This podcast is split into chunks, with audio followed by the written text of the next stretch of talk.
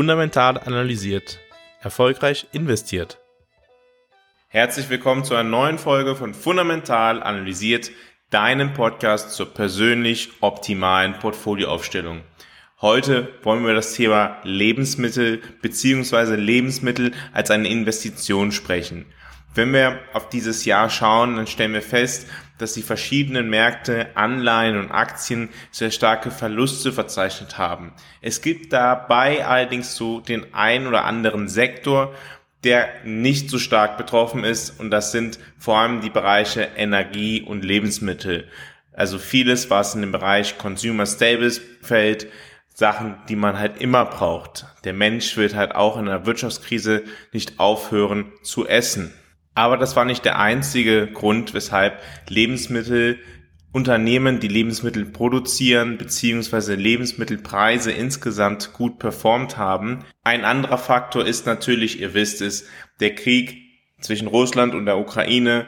Russland und die Ukraine sind beides Länder, die sehr viele Lebensmittel exportieren und dementsprechend gab es einen gewissen Schock auf den Märkten, beziehungsweise immer wieder kleine Schocks die dazu geführt haben, dass Lebensmittelpreise gestiegen sind und dementsprechend Unternehmen, die Lebensmittel vertreiben, höhere Gewinne gemacht haben. Wir wollen in der heutigen Podcast-Folge mal auf die verschiedenen Lebensmittel schauen, die für die Welt insgesamt sehr wichtig sind. Wir wissen, Lebensmittel braucht jeder zum Überleben und dementsprechend sind Lebensmittel nicht nur ein Faktor wie Stahl oder andere Rohstoffe, die man analysieren kann.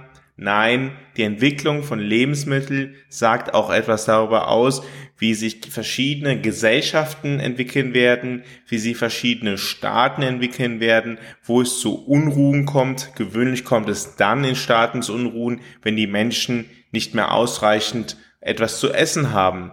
Blicken wir nur auf Sri Lanka, was in diesem Jahr passiert ist, ist letztendlich die Folge davon, dass die Menschen nicht ausreichend Nahrungsmittel hatten, beziehungsweise dafür immer mehr Geld ausgeben mussten und dementsprechend haben diese die Regierung gestürzt. Also es sind Auswirkungen, die wir durchaus mal mitdenken können und ja, dafür ist halt wesentlich zu wissen, welche Lebensmittel sind wichtig, wo werden diese Lebensmittel produziert, welche Staaten exportieren diese Lebensmittel und welche Staaten sind auf den Import dieser verschiedenen Lebensmittel angewiesen. Fangen wir damit einfach mal an und gucken uns an, welches Lebensmittel eigentlich die meisten Kalorien pro Tag im Durchschnitt auf der Welt zur Verfügung stellt. Auf Nummer eins bei dieser Betrachtungsweise liegt Reis. Der Mensch weltweit konsumiert mehr oder weniger 2900 Kilokalorien pro Tag. Von diesen 2900 Kilokalorien, die der Mensch pro Tag im Durchschnitt konsumiert, entfallen 544 auf Reis. Dementsprechend ist vollkommen klar, dass Reis ein, ja, ein sehr wichtiger Rohstoff ist für die Ernährung der Menschen. Auf Platz zwei kommt das Weizen. Auf das Weizen gehen letztendlich 526 Kalorien jeden Tag zurück. Gefolgt wird das Weizen von pflanzlichen Ölen. Diese pflanzlichen Öle machen 280 Kilokalorien jeden Tag im Durchschnitt für den Menschen aus. Erst danach folgt das Fleisch, welches im weltweiten Durchschnitt 230 Kalorien pro Tag zur Verfügung stellt. Daraus wird schnell erkennbar, dass es wahrscheinlich sehr große regionale Unterschiede im Fleischkonsum gibt, im Durchschnitt beträgt allerdings der Konsum von Fleisch 230 Kilokalorien pro Tag für die Menschheit.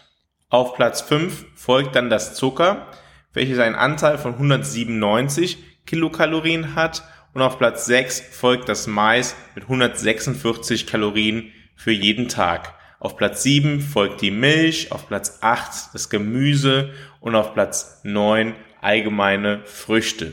Erst auf Platz 10 folgen die in verschiedenen Teilen der Welt besonders beliebten Kartoffeln. Fangen wir also mit dem Reis an. Wo wird weltweit gesehen das meiste Reis insgesamt hergestellt? In absoluten Zahlen, keine Überraschung, liegt auf Platz 1 China. In China werden jedes Jahr 211 Millionen Tonnen Reis hergestellt.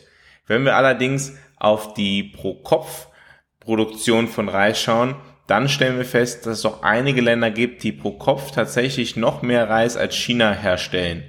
China kommt pro Kopf auf 148 Kilogramm Reis, die hergestellt werden.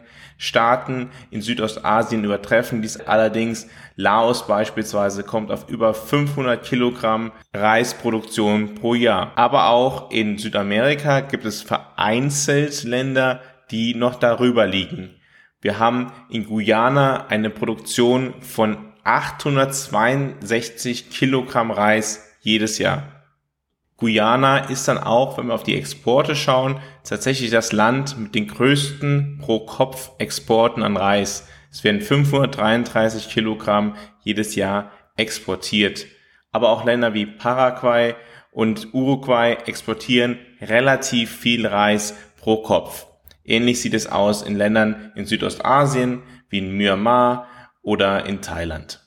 Von den klassischen Industrieländern sticht tatsächlich am weitesten Belgien hervor. Belgien exportiert pro Kopf 41 Kilogramm Reis. Schauen wir auf die Importe, also welche Länder importieren besonders viel Reis, dann verschiebt sich diese Karte fundamental. Wir stellen fest, dass insbesondere die arabischen Länder, der Irak, Saudi-Arabien, der Oman enorm viel Reis importieren. Ähnliches gilt für Libyen und Westafrika. Einen überdurchschnittlichen Import von Reis haben auch Länder wie Venezuela oder Mittelamerika, Panama und vor allem Costa Rica. Schauen wir nun auf das zweitwichtigste Lebensmittel der Welt, Weizen. Weizen wird tatsächlich in deutlich anderen Ländern produziert, als wo Reis produziert wird. Weizen wird besonders in den Ländern der nördlichen oder der sehr stark südlichen Hemisphäre produziert. Es sticht sehr stark hervor, dass Lettland und Litauen über 1000 Kilogramm Weizen pro Kopf herstellen. Danach folgt Kanada mit einer Produktion von knapp 1000 von 928 Kilogramm Weizen pro Kopf und dann kommt Kasachstan mit 751 Kilogramm. Da dies alles keine besonders bevölkerungsreichen Länder sind, lohnt es sich, die Liste noch weiter anzuschauen und wir finden dann auf Platz 8 und 9 Russland und die Ukraine, die ungefähr 570 bis 590 Kilogramm Weizen pro Kopf und Jahr produzieren. Schauen wir auch beim Weizen einmal auf die absoluten Zahlen und dann stellen wir fest, dass insgesamt China weltweit am meisten Weizen herstellt und danach folgt Indien und erst an dritter Stelle kommt dann Russland. Danach folgen die USA, Kanada, Frankreich, Pakistan und die Ukraine. Fast genauso viel Weizen wie die Ukraine produziert Deutschland. Schauen wir auch hier einmal darauf, wer am meisten Weizen exportiert und da wird dann relativ schnell klar, dass es da klare Vorreiter gibt. In absoluten Zahlen stellen wir fest, dass der größte Weizenexporteur der Welt Russland ist, das 32 Millionen Tonnen Weizen jedes Jahr exportiert. Direkt danach folgt die USA mit einem Exportvolumen von 28,4 Millionen Tonnen. Auf Platz drei der Weizen exportierenden Länder in absoluten Zahlen finden wir Kanada, danach folgt Frankreich und danach die Ukraine. Wir wollen auch darauf blicken, welche Staaten auf der Welt besonders viel Weizen importieren, besonders viel Weizen pro Kopf importieren. Und dann stellen wir fest, dass die eindeutigen weltweiten Vorreiter die Benelux-Länder sind. Wenig überraschend gefolgt von einigen Inselstaaten, dem Oman, den Vereinigten Arabischen Emiraten, Portugal und Montenegro. Allerdings finden wir auch in Nordafrika besonders viele Staaten, die zu einem sehr hohen Anteil Weizen importieren. Wir finden da Staaten wie Algerien, die pro Kopf jedes Jahr 158 Kilogramm Weizen importieren. In Libyen sind es 120 Kilogramm, in Ägypten knapp 99. Auch Mauretanien ist sehr hoch dabei mit 156 Kilogramm Weizenimport pro Kopf. Schauen wir auch darauf, wo weltweit das meiste Fleisch pro Kopf produziert wird. Da stellen wir fest, dass auf Nummer eins der größten Fleischproduzenten pro Kopf Dänemark ist und dann folgt Neuseeland. Auf dem dritten Platz ist Irland, die Mongolei, danach folgen Australien, die Niederlande, Uruguay, Spanien und Belgien. Wenn wir das in absoluten Nummern uns anschauen, dann stellen wir fest, dass der weltweit größte Fleischproduzent China ist. Auf Platz zwei folgt dann die USA, auf Platz drei dann Brasilien. Den vierten Platz belegt Russland und danach folgen bereits Deutschland, Mexiko, Spanien und Indien. Erst auf dem nachfolgenden Platz kommt das allseits beliebte Fleisch aus Argentinien. Schauen wir auch hier bei den Exporten auf die absoluten Zahlen in Tonnen an Fleisch, dann stellen wir fest, dass der größte Fleischexporteur der Welt die Vereinigten Staaten mit 8 Millionen Tonnen sind. Danach folgt bereits Brasilien mit 7,7 Millionen Tonnen und auf Platz 3 kommt tatsächlich bereits die Niederlande und auf Platz 4 Deutschland, beide mit ungefähr 3,5, 3,6 Millionen Tonnen exportierten Fleisch. Auf den Plätzen folgen Spanien, Polen, Australien, Kanada, Belgien und Dänemark. Wenn wir uns den Fleischimport pro Kopf anschauen und uns dann fragen, welches Land importiert das meiste Fleisch pro Kopf, stellen wir fest, dass auf Platz 1 Hongkong kommt. Hongkong importiert jedes Jahr pro Kopf 200 Kilogramm Fleisch. Die Bermuda-Inseln kommen auf einen ähnlich hohen Wert. Danach folgen die Vereinigten Arabischen Emirate mit einem Import von über 100 Kilogramm Fleisch pro Kopf. Darauf folgen dann verschiedene Inselstaaten sowie die Niederlande und Dänemark. Deutlich anders als bei den vorangegangenen Grundnahrungsmitteln ist also der Import von Fleisch, was man wohl durchaus als ein Luxusprodukt bezeichnen kann, sehr viel stärker in Europa zu finden beziehungsweise in reicheren Inselstaaten beziehungsweise in Südostasien.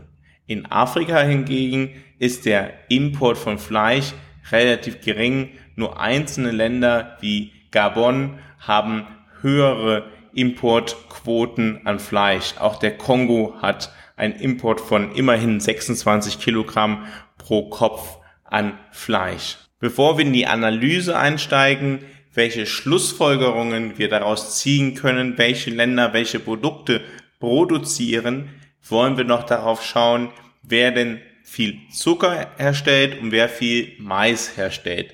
Das sind doch durchaus interessante Daten, die man da findet. Beim Zucker stellen wir fest, dass es einige wenige Länder gibt auf der Welt, die besonders viel Zucker pro Kopf herstellen. Wenn wir auf die Zuckerproduktion weltweit schauen, dann stellen wir fest, dass gerade Inselstaaten pro Kopf gerechnet sehr viel Zucker herstellen. Wenn wir auf die absoluten Zahlen schauen, dann stellen wir fest, dass der größte Zuckerproduzent der Welt Brasilien ist. Danach folgt Indien. Auf dem dritten Platz folgt dann China. Auf den weiteren Plätzen folgen Pakistan, Thailand, die USA und Mexiko. Bei der Maisproduktion müssen wir einige Dinge beachten. Mais wird ja nicht nur dazu genutzt, um ja, Lebensmittel herzustellen, sondern es dient ja auch anderen Zwecken. Die größten weltweiten Maisproduzenten, absolut gesehen, sind in den USA zu finden. Dort werden jedes Jahr 360 Millionen Tonnen Mais hergestellt. Auf Platz zwei folgt dann China. China stellt jedes Jahr 260 Millionen Tonnen Mais her.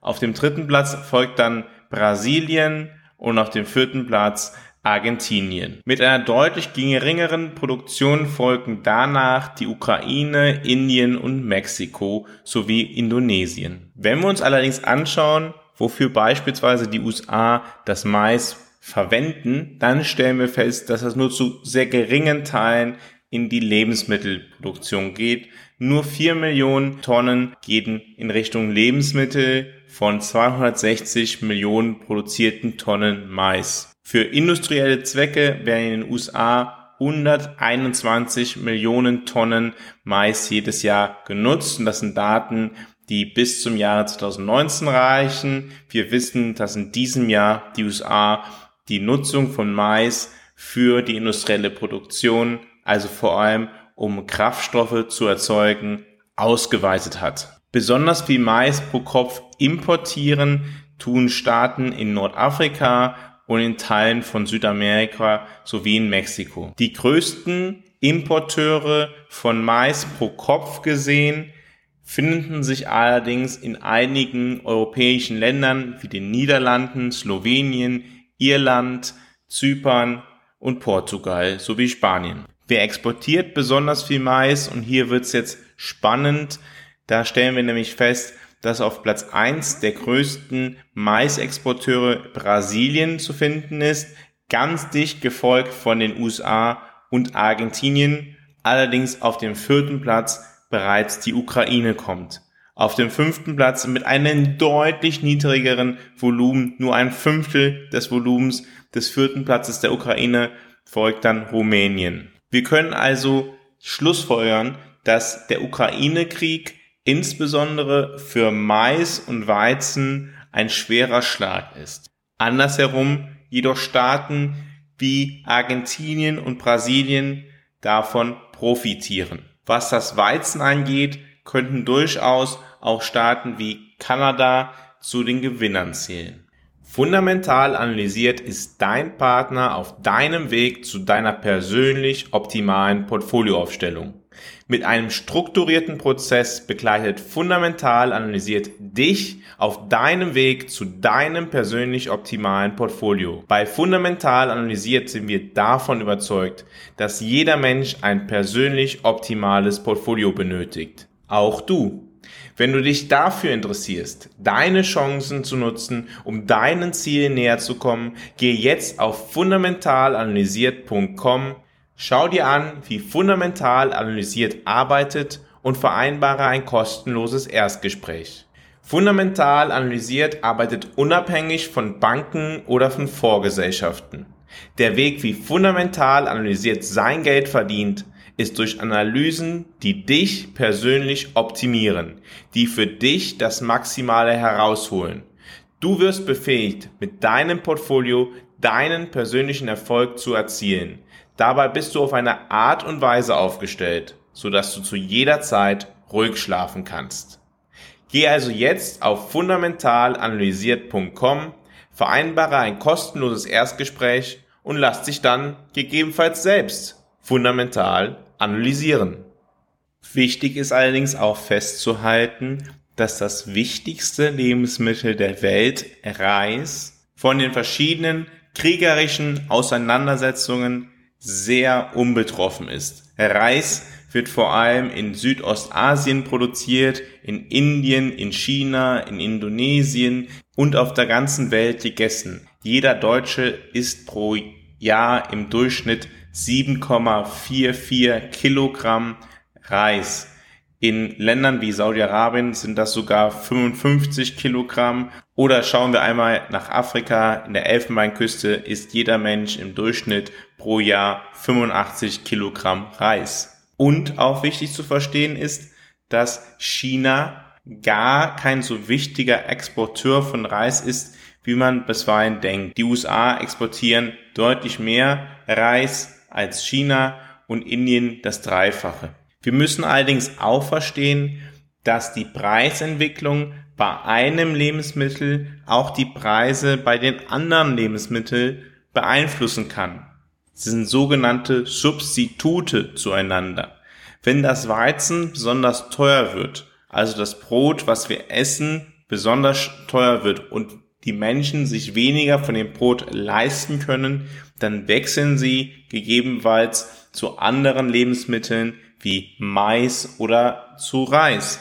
Wenn allerdings beispielsweise das Mais jetzt nicht mehr dafür verwendet wird, um damit Menschen zu ernähren, entweder indem man es direkt als Lebensmittel benutzt oder es für die Lebensmittelproduktion benutzt, dann erhöht dies natürlich auch den Preis von den anderen Lebensmitteln. wenn weniger Mais verfügbar ist, dann gibt es eine Substitution beispielsweise hin zu Reis, so dass auch wenn Reis vor allem in Südostasien produziert wird, das einen Effekt darauf haben kann, wie der Reispreis ist, obwohl es beim Reis bei der Produktion keine großen Veränderungen gegeben hat, aber die Nachfrage ist halt durch den Substitutionseffekt gestiegen. Wer also in Lebensmittel investieren will, der kann beispielsweise in Unternehmen investieren, die Lebensmittel herstellen.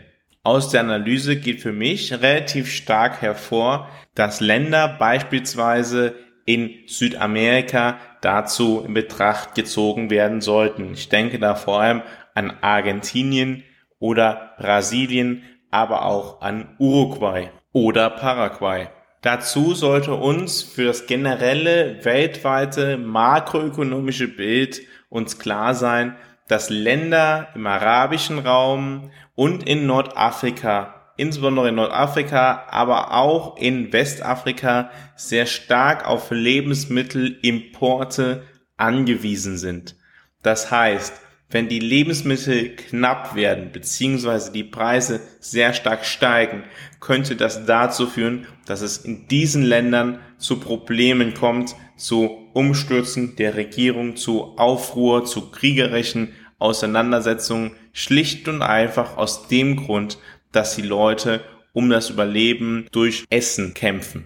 Insgesamt kann man auf jeden Fall zum Thema Lebensmittel sagen, dass es eine Industrie ist, die eine relative stabile Nachfrage hat, allerdings zurzeit von verschiedenen Schocks getroffen wird. Diese verschiedenen Schocks führen dazu, dass die Preise für die verschiedenen Lebensmittel sehr stark volatil in diesem Jahr gewesen sind und sie wahrscheinlich auf absehbare Zeit sogar noch volatil bleiben werden. Sehr interessant sind natürlich Unternehmen oder Industrien, die sowohl Energie herstellen können, als auch Lebensmittel, die eine Flexibilität zwischen diesen beiden Dingen aufweisen und dementsprechend immer dann die Produktion optimieren können für das Produkt, welches gerade im Preis sehr hoch ist, besonders für das es gerade eine besonders hohe Nachfrage gibt. Ich hoffe, dir hat diese etwas andere Podcast-Folge gefallen? Wenn ja, würde ich mich freuen, wenn du diese Podcast-Folge jemanden empfehlen würdest, dem sie auch gefallen könnte. Falls du diesen Podcast noch nicht abonniert hast, klicke jetzt auf Abonnieren und verpasse in der Zukunft keine weitere fundamental analysierte Folge. In der morgigen Podcast-Folge werden wir darüber sprechen, warum ich der Überzeugung bin, dass es für die nächsten Jahre für die Frage, ob Länder in einer Rezession sich befinden werden, in einer länger andauernden Stagflation oder zurückkehren zu soliden Wachstum sehr entscheidend sein wird, wie die Finanzpolitik aufgestellt sein wird und weshalb ich gerade dafür sehr große Unterschiede zwischen den USA und Europa für die Zukunft prognostiziere. Ich freue mich, wenn du dann morgen wieder ab 6 Uhr dabei bist und verbleibe bis dahin für immer mit einem fundamental analysiert, erfolgreich investiert.